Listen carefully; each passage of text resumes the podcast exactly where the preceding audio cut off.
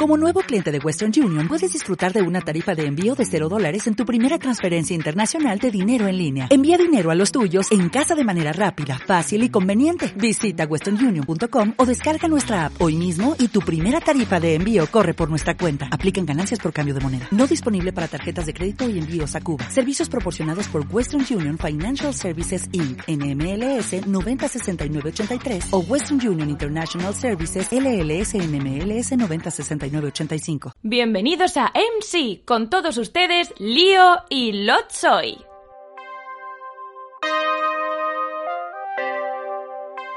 Jessica Chastain como Elizabeth Sloan.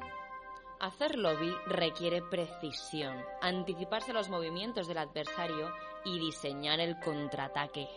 El que gana va siempre un paso por delante de la oposición y juega su baza justo después de que ellos jueguen la suya. Consiste en lograr sorprenderlos y que no te sorprendan a ti.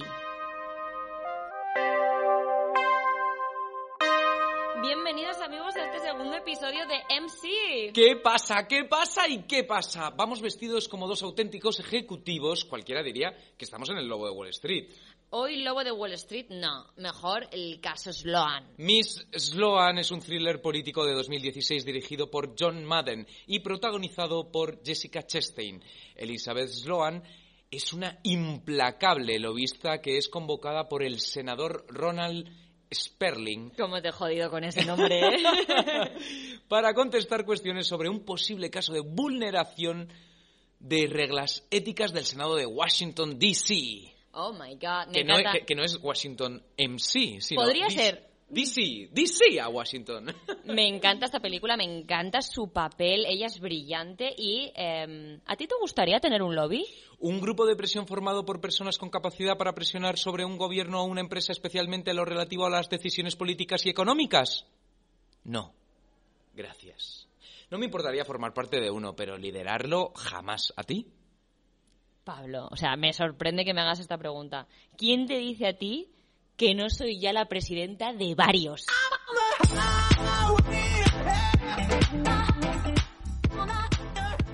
Bienvenida Ana Brito, creadora de El Show de Britain. Gracias. Bienvenida, Ana. Gracias por estar aquí hoy con nosotros y gracias a Broker, ¿eh? el restaurante donde nos encontramos hoy, que está localizado en el centro financiero de Madrid, en el centro neurálgico de Azca.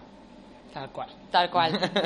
Sabíamos que conocías el restaurante porque salió en uno de tus vídeos el After Work. ¿Puede ser?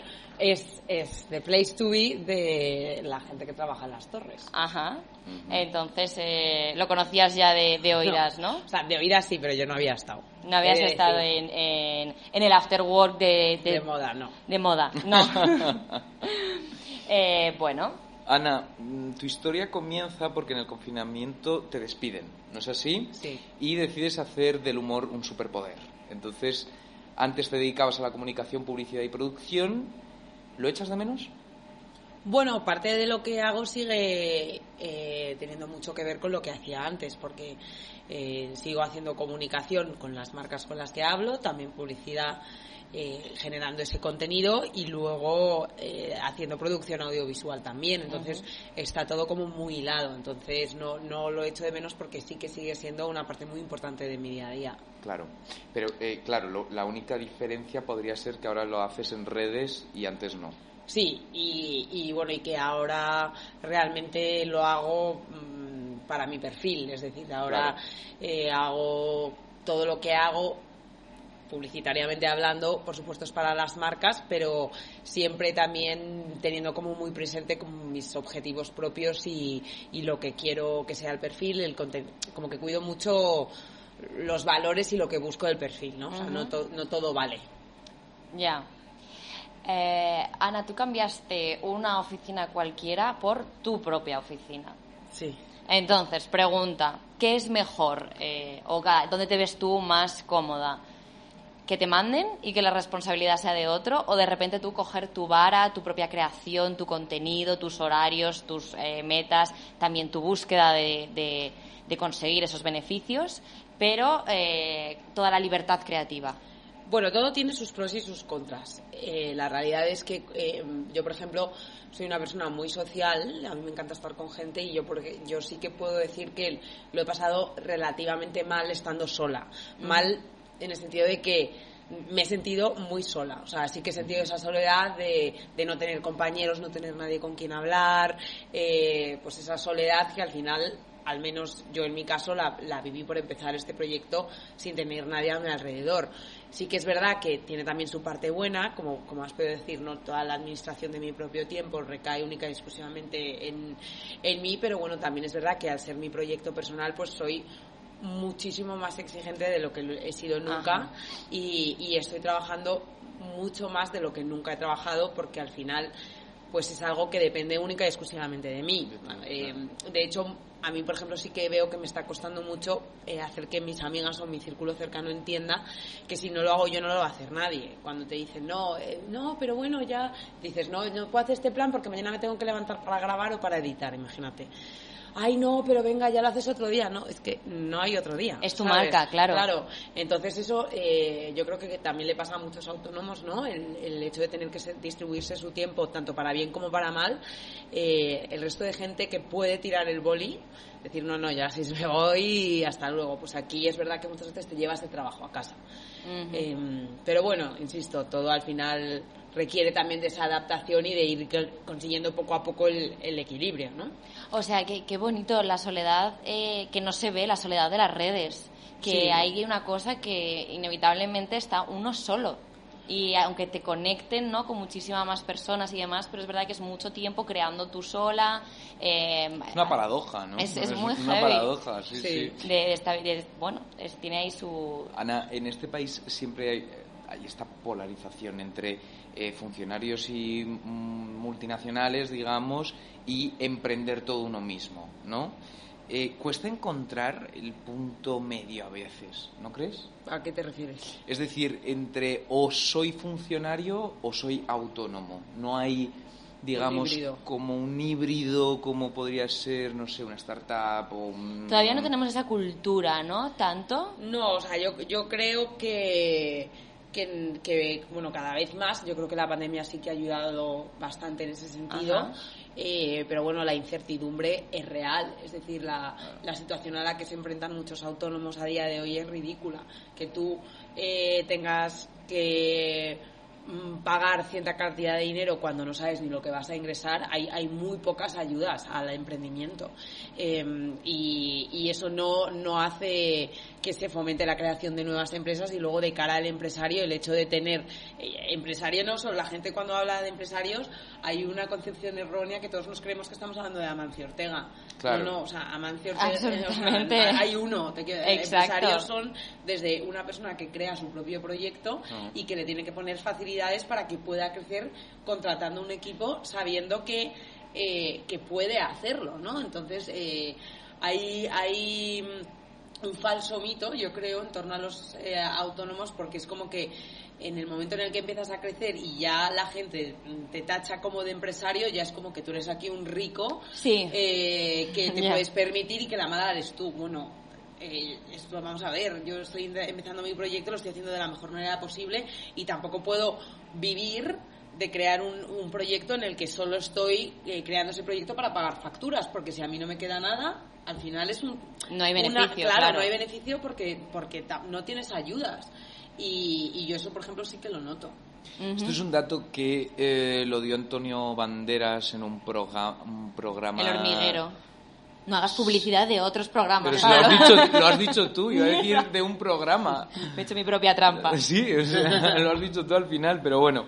No es muy conocido en todo caso el hormiguero, pero decía que en Estados Unidos se hizo una encuesta eh, para saber si la gente quería ser su propio jefe o eh, funcionario. El 85% decían que querían ser autónomos y crear su propia em empresa y el 15% querían ser funcionarios. En España se hizo este mismo, esta misma encuesta y eh, fue al revés el 15% solo quería ser autónomo y crear su propia empresa y decir ser su propio jefe y el 85% quería ser funcionario. ¿Te has inventado estos datos no. o no? No, también es verdad Hombre, que, se, los ha, se, los ha, inventado que en Antonio. España somos muy comodones, es decir, la gente mm. tiene mucho miedo a la incertidumbre y tú como autónomo, o al menos en mi caso, no puedo hablar por el resto, ¿no? Pero generalmente... Eh, hay, hay- van a haber meses que te van a ir mejor o peor, que vas a haber meses que te van a ingresar antes y otros eh, después. Eh, luego está el que tú tienes que estar detrás del cliente porque no te pagan si dices 30 días, Sí. tardan en pagarte. Eh, y claro, hay una serie de, de factores que hacen que esa incertidumbre genere miedo. Porque yo creo que también es la que estamos en un país de conformistas, también te digo. De, conf- de, conformi- de conformistas miedosos, ¿no? Es, Sí. es como está entre esas dos, ¿no? ¿Eres, ¿Eres funcionario porque eres conformista o porque tienes miedo? ¿O las dos? A ver, esto yo, y lo voy a unir con la siguiente pregunta, también hay algo de eh, estabilidad Claro. que yo también puedo entender. Es decir, ahora que nos, de- que nos dedicamos más en profundidad a un mundo de redes, de arte, eh, de comunicación, la inestabilidad es enorme. Sí, Entonces, sí. de cara a hacer un proyecto futuro es más complicado, ¿no? Mm. Es como, prefiero a lo mejor trabajar en una empresa y tener esa seguridad de que todos los meses Hombre. voy a tener un sueldo al mes. Está claro, o sea, eso, eso es una realidad y más cuando además ti- de- tienes ciertas responsabilidades, tanto familiares como económicas, Ajá. y, y, nece- y necesitas tener esa estabilidad. Entonces es lo que un poco, volvemos a lo mismo, si no hay ayudas que te permitan eh, empezar de cero sin tener, me lo invento, un colchón económico o, eh, no sé, o mm, una inyección que te permita Sí. invertir en, no sé, tanto en equipo técnico como en lo que sea para ir tirando los primeros meses, pues es muy difícil que la gente se atreve a... Pero, porque- y, eh, perdóname, ¿echas de menos tener una estabilidad o no? Eh, Eh, en cuanto al menos eh, horarios, eh, ingresos, mente, ¿no? Como rutina. Yo, eh, personalmente, no. O sea, yo ahora mismo me estoy adaptando muy mucho a mi circunstancia, pero estoy muy contenta y... ¿Qué coño Jul, está levántate, por ver, favor, Jul, queremos por favor. enseñar esto en el podcast. Es que está- es que- levántate, levántate. Desde- Estamos en Broker. avísalas desde ahí. Sí, re- recordamos que estamos en Broker y se han sentado dos señoras En la terraza y en la justo estaba terraza cerrado y entonces- está cerrada la terraza. Entonces, Vamos damos a unos abrir segunditos para- porque este momento, ha habido un momento en el que Jules se ha agachado cual militar eh, para no pasar delante de la cámara, pero yo quiero Ya, que salga sí. Ya está, perfecto.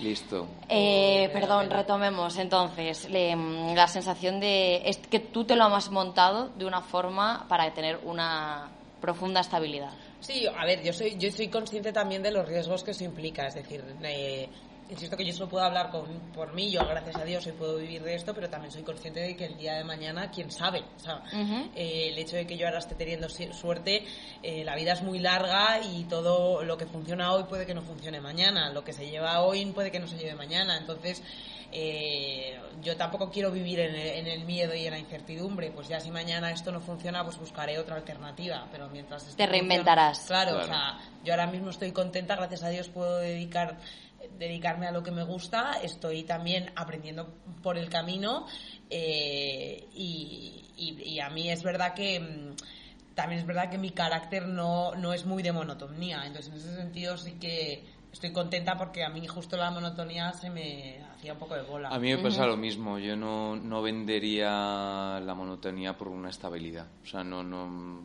Vamos, sería infeliz. O sea, es que acabaría dejándolo. Ya No, puede no, ser que no, vaya en el carácter. Acabaría, claro, sí. Sí, sí, sí. De la- sí. efectivamente, o sea, igual que hay gente que, pues como nosotros, está en este bando, habrá muchísima otra gente que diga, oye, no, que es que a mí lo que me gusta es lo otro y, y- y- Totalmente. y la no monotonía me parece horrible. Horrible. Pues es que hay gente para todo Absolutamente. y Claro. tiene que haber gente para todo. Sí, sí, Desde sí, luego. Eh, porque si no también sería un poco igual que lo del el tema de los gustos, ¿no? Pues es que la- la- también yo creo que la riqueza está en eso, en que cada uno nos gusta una cosa diferente. Claro. He visto también tu vídeo sobre lameculos en la oficina. Hay cosas en, en el mundo de las oficinas que no cambian, aunque pasen los años. Yo creo que sí. Yo creo que hay cosas que no cambian, irán mutando, pero luego mm, el jefe siempre va a ser el jefe y el nuevo siempre va a ser el nuevo y, y yo Claro. creo que irán modificándose ciertos comportamientos, pero que hay algunos que yo creo que es... que se van a quedar toda Que la vida.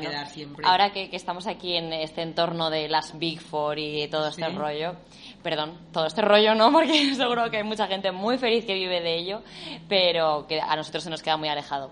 Había, había como muchos roles en el tema de oficinas, por ejemplo, Sí. con el tema de las sillas.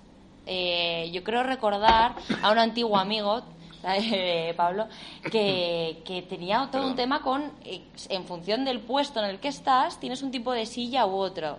o sea, eh, como una locura ya. A ver, no, yo no lo conozco, pero tampoco me impacta.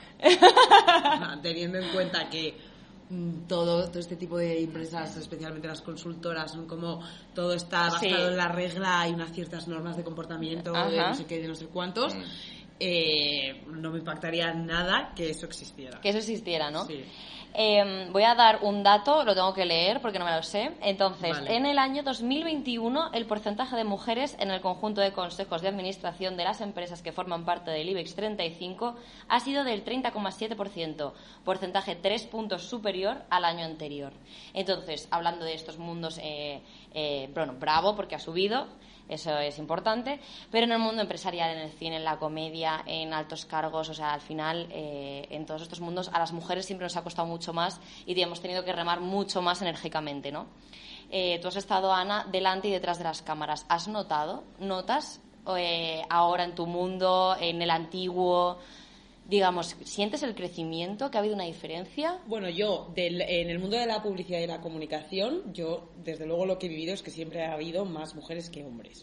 También es verdad que yo eh, siempre he estado en, entornos más femeninos, ¿no? Pues en, el mundo de la moda, en el mundo de la belleza y demás, y entonces ahí puedo decir que yo, mi experiencia es esa. Eh, sí que creo que, en el mundo de la comedia, donde yo personalmente me considero eh, una recién llegada, sí que creo que podemos decir que que, ha habido un auge considerable, eh, porque desde luego cuando yo era pequeña había muy pocas figuras de, mujeres cómicas, ¿no?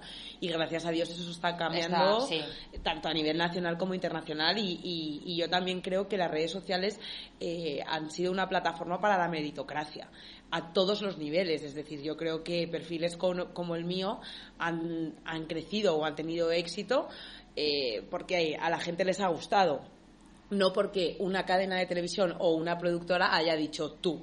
Hmm. ¿Sabes? Ahí ha sido el pueblo. Ha sido, efectivamente, ha sido la gente, eh, cada uno ha encontrado su nicho, y digo cada uno porque en este caso yo soy mujer, pero luego hay también de todo. Entonces creo que las, redes sociales han permitido que cada, cada perfil encuentre su nicho para crecer. Em, y, el tema de, las mujeres, y en, cuanto a lo del IBEX 35, yo creo que cada vez va a ir a más. y, espero que esa sea la tendencia, porque es verdad que siempre se nos ha puesto eh, un poco en la tesitura de tener que elegir entre lo profesional y lo personal. Y yo creo que, gracias a Dios, eh, poco a poco eso va a ir cambiando.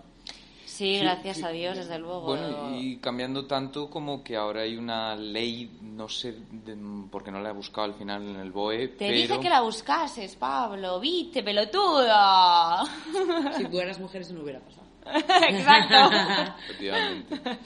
Efectivamente. Y soy bastante más caótico, sí. Em, entonces, la, la ley obliga a las empresas, e incluso en el Congreso, a, haber un porcentaje de mujeres, que creo que era de la mitad. Entonces los proyectos de cine, ficción, televisión, eh, ya tiene que haber una paridad eh, de guionistas o directoras, etcétera, para eh, que vayan adelante. Si no, una cadena no los puede sacar.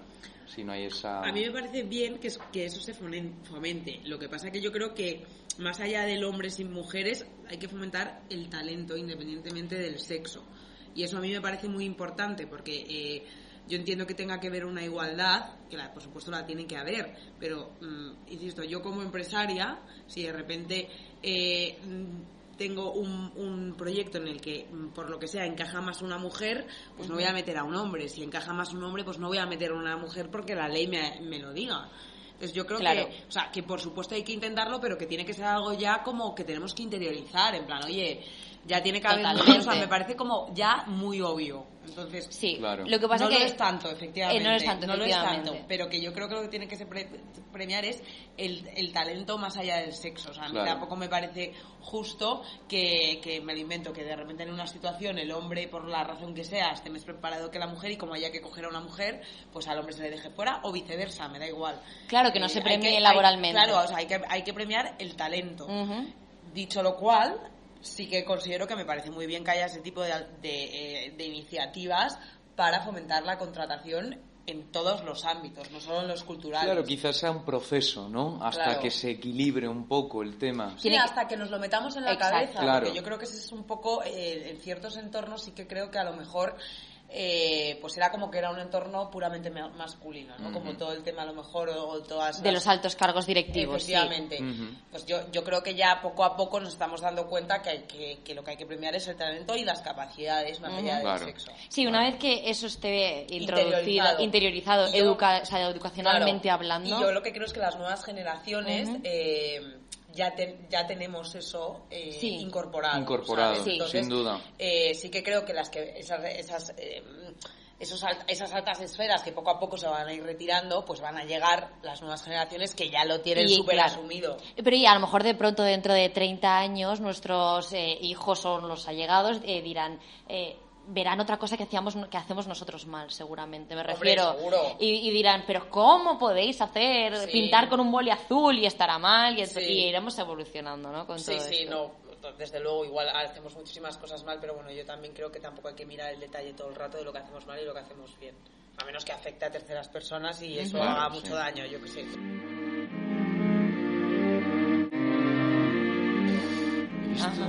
Otro día he leído en el Confidencial este titular.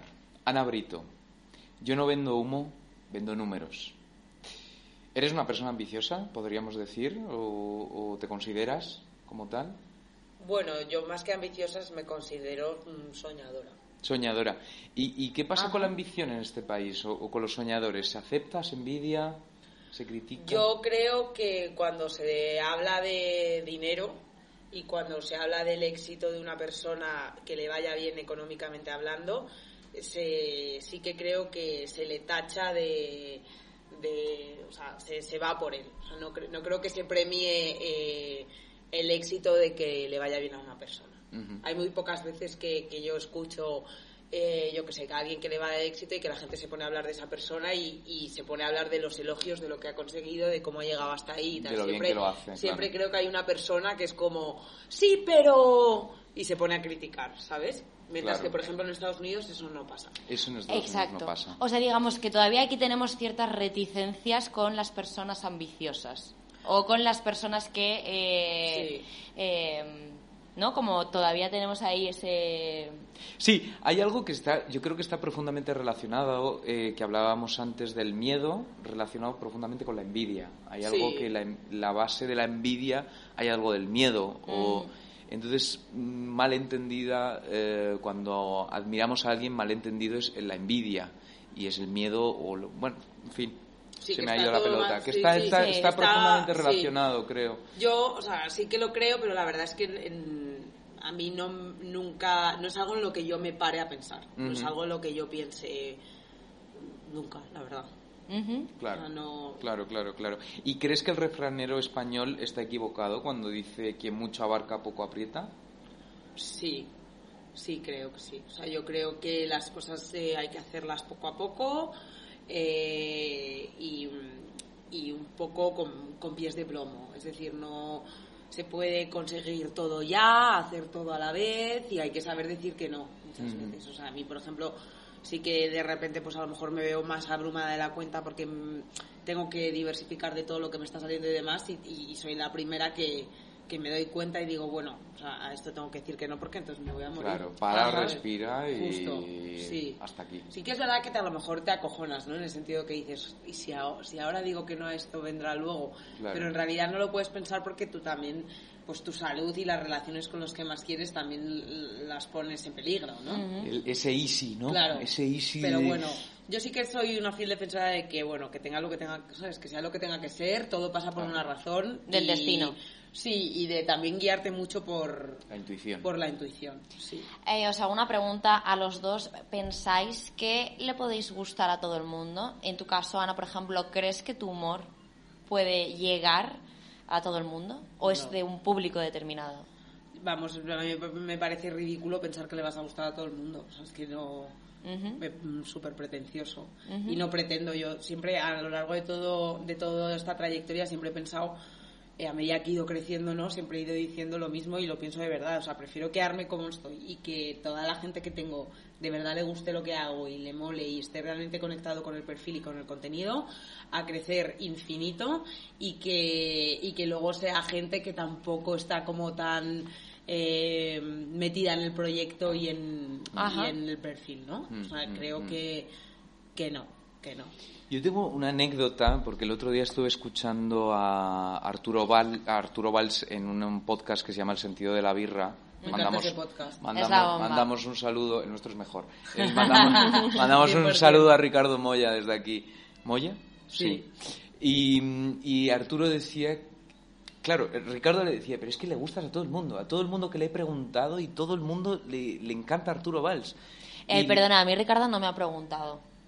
¿A ti no te gusta? A mí eh, no es, una- no es un humor con el que conecte en absoluto. A mí la verdad es que no me hacen tanta gracia los chistes Nada. que cuenta Ra- eh, los típicos malos, que cuenta muchos chistes malos. A mí no me hacen gracia, pero, pero, pero él sí me hace gracia. Perdón, hablaba de gustar, ¿eh? O sea, de, No, de- no, de ser encantador y, y de, de personalmente, no, Charming, no ¿no? tanto, sí, de, de- Que te caiga bien el de que Sí. te caiga bien él, Sí. él, él, personalmente, es como, hola Arturo, tal. Y, y él decía, pues creo que lo he conseguido. Pues qué bien. Arturo, llámame. Porque te vas a enterar, hijo de la gran puta, que a mí me caes como el culo. ¿De verdad? No. Ah, en verdad no, en verdad no, en verdad. Me lo habría creído. No. No Habría ser, sido puede guay, ser, habría puede sido ser. guay. O sea, yo, yo personalmente creo que no. Pero ojalá que sí. Sí, yo creo que también es una idea. Yo te- en terapia lo he tenido que tratar en el sentido de, oye, no le puedes gustar a todo el mundo, quizás no a un, no a un eh, círculo tan grande como es una comunidad en redes, sino algo, por ejemplo, a la familia.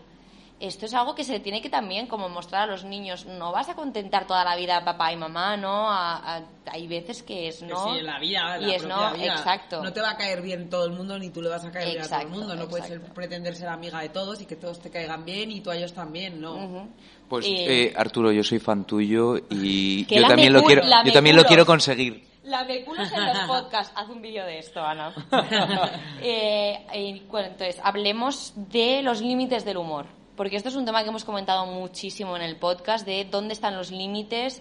Mucha gente piensa que no hay, otra gente piensa que los pone el público. En tu caso, ¿qué crees? Bueno, yo, a mí es que el humor negro me gusta muchísimo. Entonces, eh, a mí me parece que, que, como todo, es susceptible siempre de la persona que lo escucha. Al ser. mm, al, al ser esa la casuística, es, el humor es subjetivo. Es decir, lo que a ti te parece muy fuerte y que a mí y que puedes decir, joder, te has pasado, a mí me puede parecer mega light. Y al otro le puede parecer la mejor broma que he hecho en el planeta. Porque el humor es subjetivo. Es como la belleza. Eh, no, no todo el mundo piensa eh, que todo es gracioso y que hace la misma gracia. Entonces, partiendo de esa base, sí que creo que ahí eh, que es el público quien decide hasta qué punto una persona se ha pasado o no. Cuando hay mucha gente que opina que se ha pasado, pues a lo mejor es que te has pasado, Ajá. ¿sabes? Yo personalmente creo que, que también el problema reside una vez más en el público. Es decir, ¿quién tiene el problema? ¿El problema lo tiene la persona que ha hecho la broma?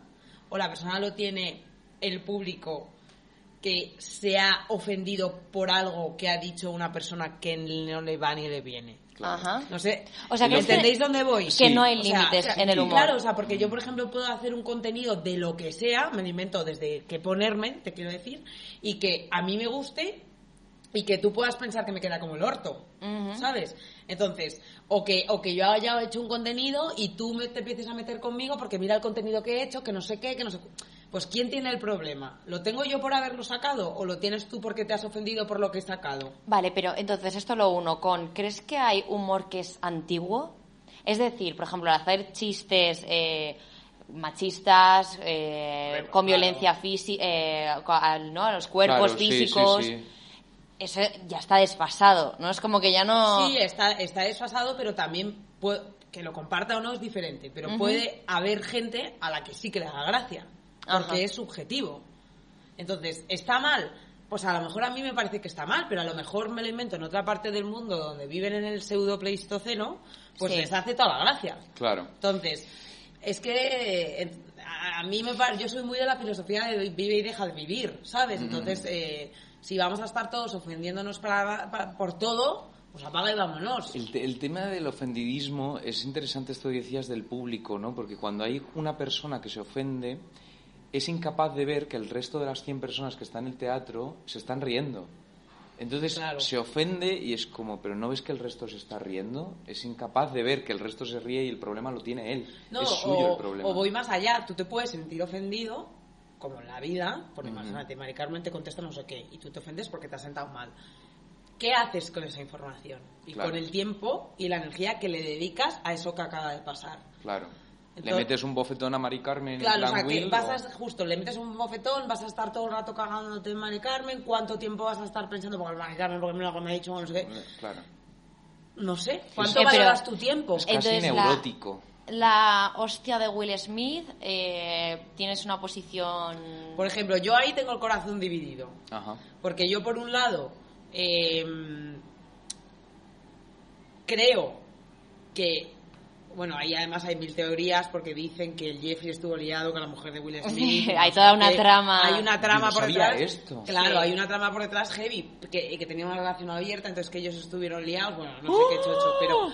Claro, también ahí, por ejemplo, sí que creo que si, si se sabe y es público que esa persona eh, tiene ese problema porque es derivado de una enfermedad, me parece que se pueden hacer muchísimas bromas que no afecten a una enfermedad. Si además ha salido públicamente diciendo que no lo lleva bien, joder, en plan, esto es un efecto secundario de una cosa que tengo y, y- y, pues estoy mal, pues coño, si ya te está diciendo una persona que está mal eh, emocionalmente hablando No una metas cosa el dedo ahí en la es- es, herida. joder por joder.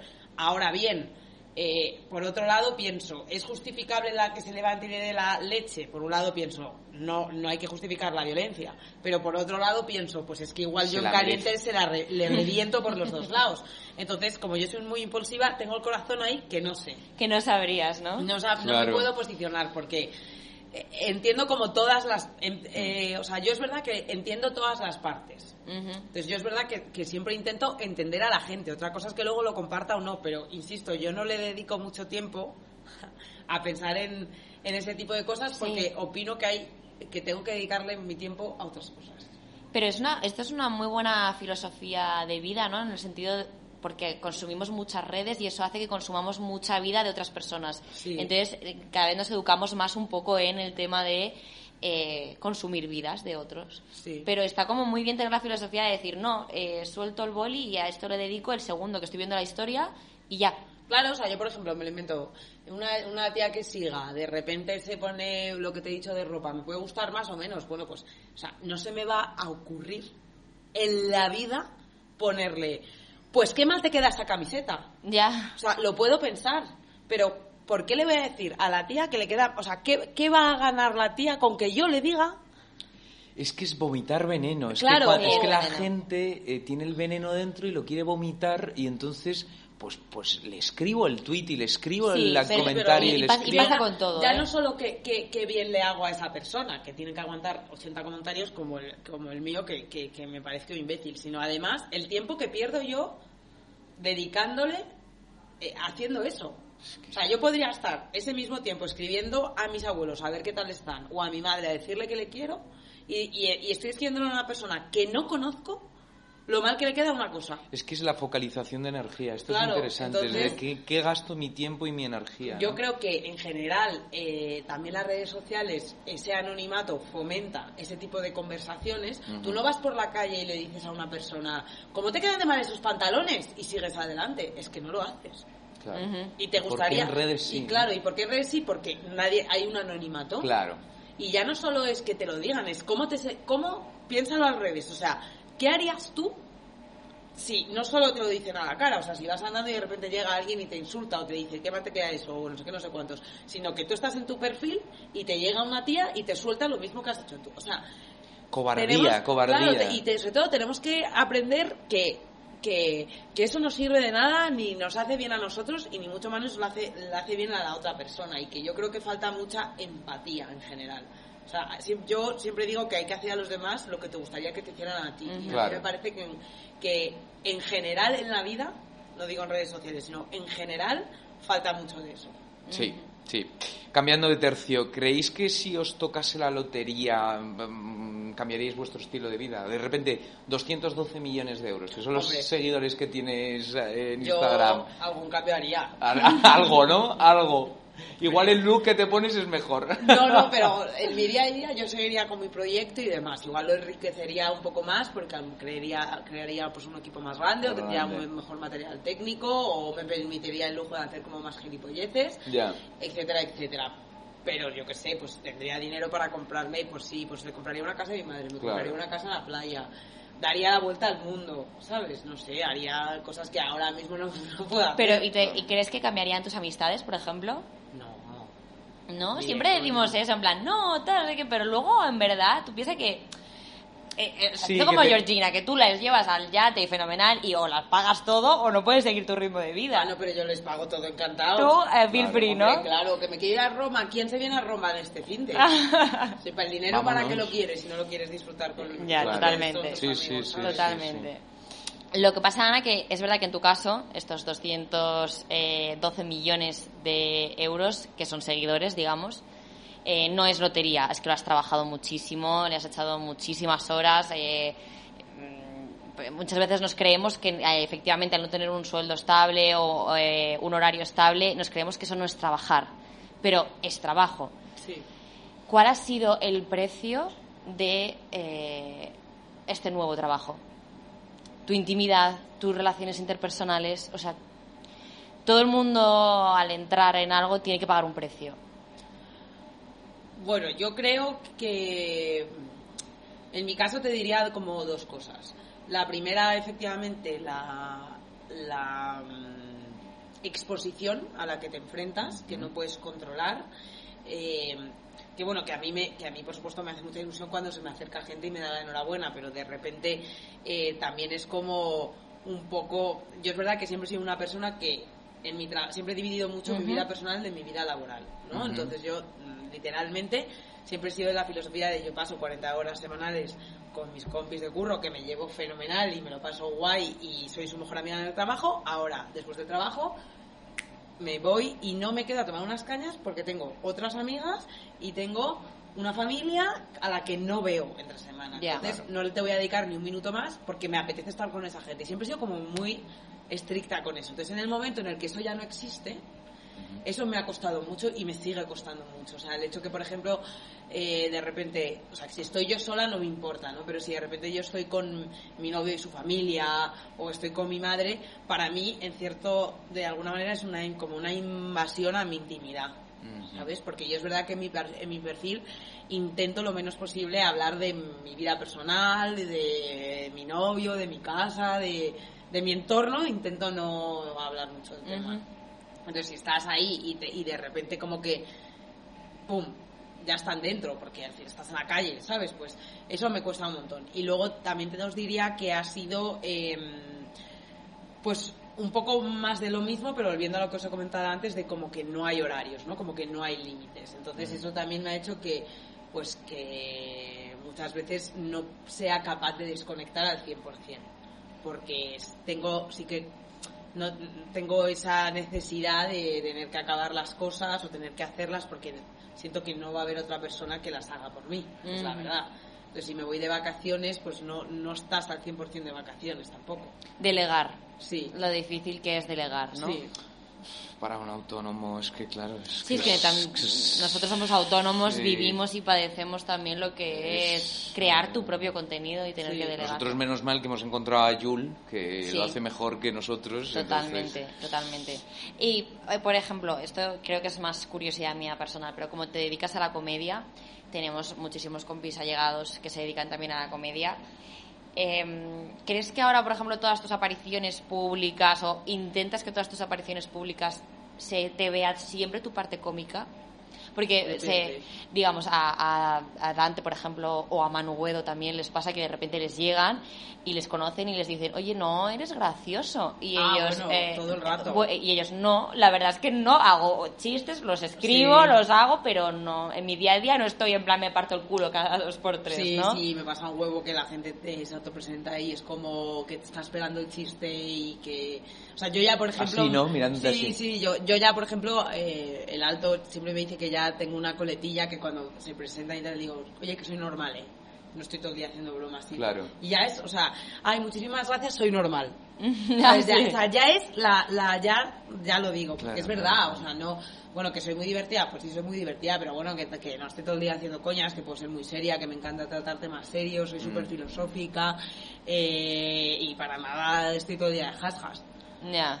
Sí, eres una persona súper natural. Paquita Salas decía hashtag al hashtag. El- bueno, Noemí Argüelles. eh, Dale, una esta, anécdota. No, un, un segundito. Ah, una vale, perdón, anécdota. am, ya tenemos tiempo. Eh, Leo Harlem. Sí.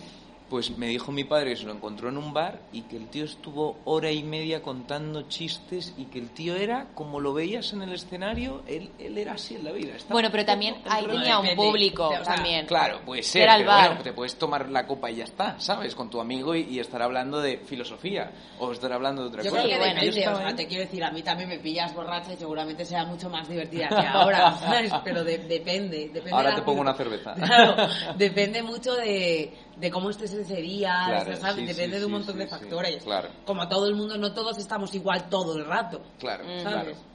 Ana, ¿has podido redirigir tu carrera profesional gracias a las redes sociales y la tecnología? Si no hubiese habido redes, ¿dónde crees que eh, estarías ahora después del despido de prepandémico? Bueno, pandémico.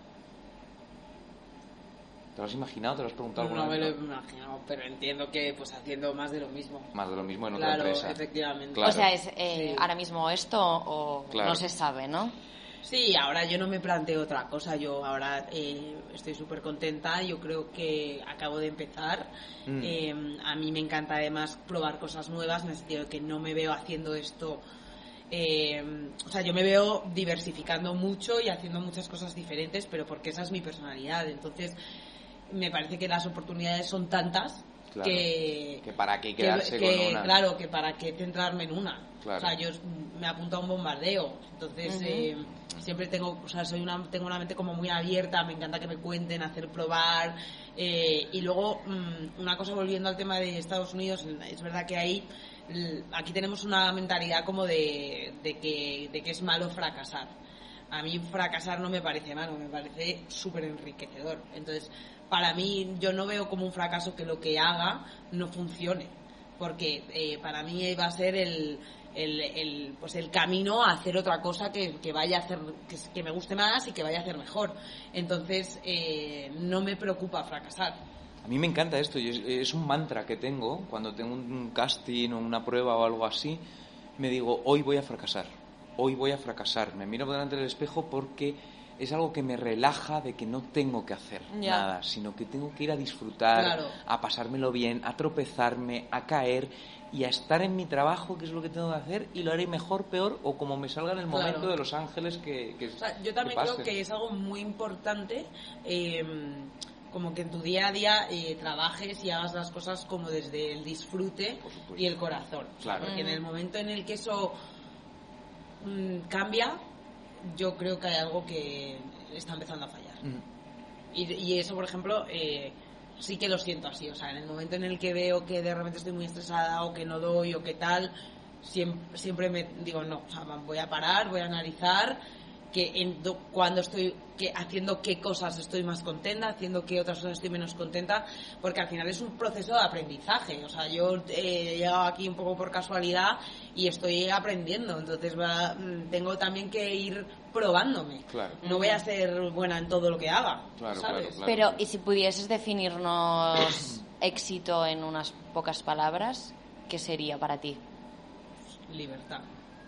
La libertad de, de hacer lo que quieras, cuando quieras, como quieras, porque tú quieres. O sea, para mí el éxito es eso. Que no, es, es muy difícil por poder hacer lo que uno quiere, porque sí. Entonces, es un regalo poder estar, sí, también es algo por lo que estar agradecido desde luego y, y, totalmente. Mm. Por último, Ana, nosotros en MC Podcast eh, siempre terminamos con eh, preguntándole al entrevistado, en este caso entrevistada, ¿qué le dirías a un joven que está empezando a emprender, que se está labrando un, un futuro y que empieza un proyecto? ¿Qué consejo le dirías o qué le dirías a este chico chica? Bueno, yo siempre em, que alguien empieza un proyecto, eh, soy muy pesada con la parte analítica de ese proyecto. O sea, a todos los niveles, ¿no? ¿Por qué haces ese proyecto? Eh, ¿qué, te, qué, te, lleva a hacer ese proyecto? ¿Qué mm. quieres conseguir? Mm. Haz un proceso de investigación. Eh, quiénes están haciendo ese proyecto ya, cómo lo están haciendo, cuál es tu competencia, cuáles son tus oportunidades, por qué tú y no los demás. Eh, hacer una web, ¿no? Sí, sí, o sea, realmente analizar eh, tanto a nivel individual y personal eh, por qué ese proyecto es lo que tú quieres y por otro lado, eh, por qué tu proyecto es diferente al resto. ¿Por qué? Porque yo creo que muchas veces nos embarcamos en proyectos pensando que van a ser, yo qué sé, la panacea y la idea más maravillosa del mundo, cuando realmente como nosotros hay 100 y lo hacemos un poco por la inercia esa de yo voy a tener éxito, pero no por una razón de peso real de no sé, que esté muy asociada con tus valores, ¿no? Y entonces sí que animo mucho en general en mi, en mi perfil a que la gente se haga esas preguntas, o sea, eh, pues cuál es tu propósito, cuál es tu misión, eh, qué quieres hacer, por qué, o sea, al final todo proyecto que uno hace yo creo que debe estar muy asociado a, a cuál es ese don que, que tú tienes, que que es, que es, que es tuyo, única y exclusivamente, que no tiene nadie más y que te permite a ti ser único. Cuando encuentres eso, ya vas a poder saber qué cosas eh, necesitan de ese don. Ahí, eh, nuestro profesor Juan Carlos Coraza nos decía siempre, ¿no? De casi todos los días o muchas veces volver a conectarse de por qué estoy haciendo yo esto. Mm. Sí, y saber qué le puedes ofrecer al mundo, digamos. Claro. Autoconocimiento, terapia, metas, objetivos y para adelante. Sí, sí, o sea, es práctico y, muy bueno. Oye, pues muchísimas gracias, Ana, por, por... ya hemos llegado al fin. muy rápidos. Muy rápido, sí, ¿no? A nosotros también. Casi una hora. Eh, muchísimas gracias, Ana, por estar aquí. Gracias a Broker, al espacio, a Jul que le tenemos, a, a las tortillas de Broker que animamos a que vengáis a comerlas. Buenísimas. buenísimas. Al Afterwork también, aunque vengáis vestidos de traje y corbata, podéis venir en chándal y así, bueno, como queráis. y así destacáis. Y así destacáis, exacto. Es vuestro don. Pues Así que nada, gracias, a vosotros. Y muchas gracias al público y a los hijos de puta que nos veis y nos escucháis. Muchísimas gracias. Adiós. Por cierto, por cierto, no, no, no, no cortes. Tienes unos ojos preciosos. Gracias. Me he dado cuenta hoy. Hay tomate, tomate. no, no cortes, no cortes. Vamos a estar un rato Espera, cortamos el audio, ¿no? Sí, el audio sí.